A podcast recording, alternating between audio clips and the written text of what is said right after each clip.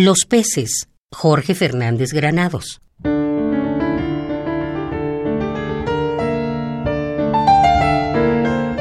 Fuimos bajando hasta el fondo por las calles del puerto. La noche remaba en el abismo de los ojos. No recuerdo qué tanto la brisa nos cubrió de sal y estrellas.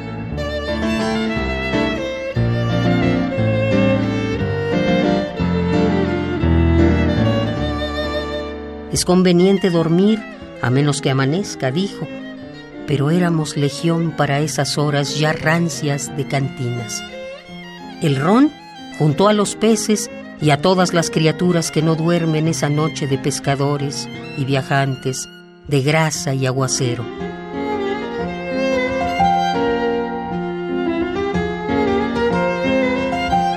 Emigramos a la luna que era una carpa improvisada en los dudosos territorios del suburbio.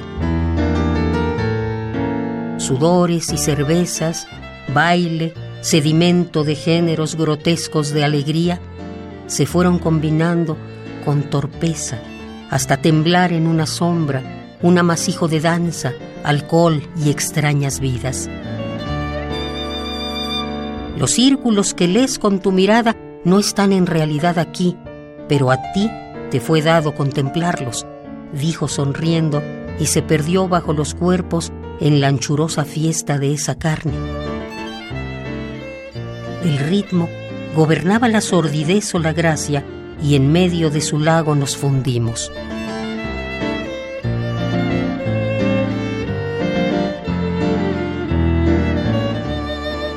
Más tarde, ya cansados los pocos rezagados en la luna, sin sueño y con nostalgia de horizonte, fuimos a buscar el mar, la sonata del agua, el apetito de su hechizo, en esa vigilia donde el límite del cielo y el océano es todavía tiniebla.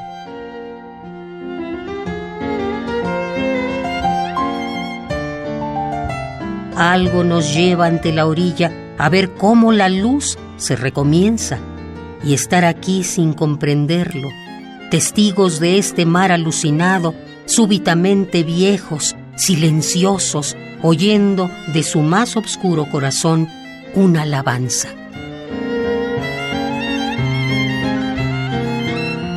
Sentados en el muelle, esperamos el día.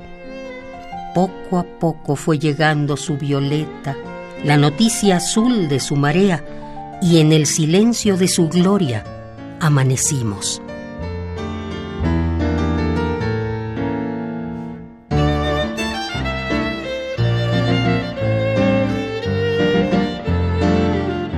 Los peces, Jorge Fernández Granados.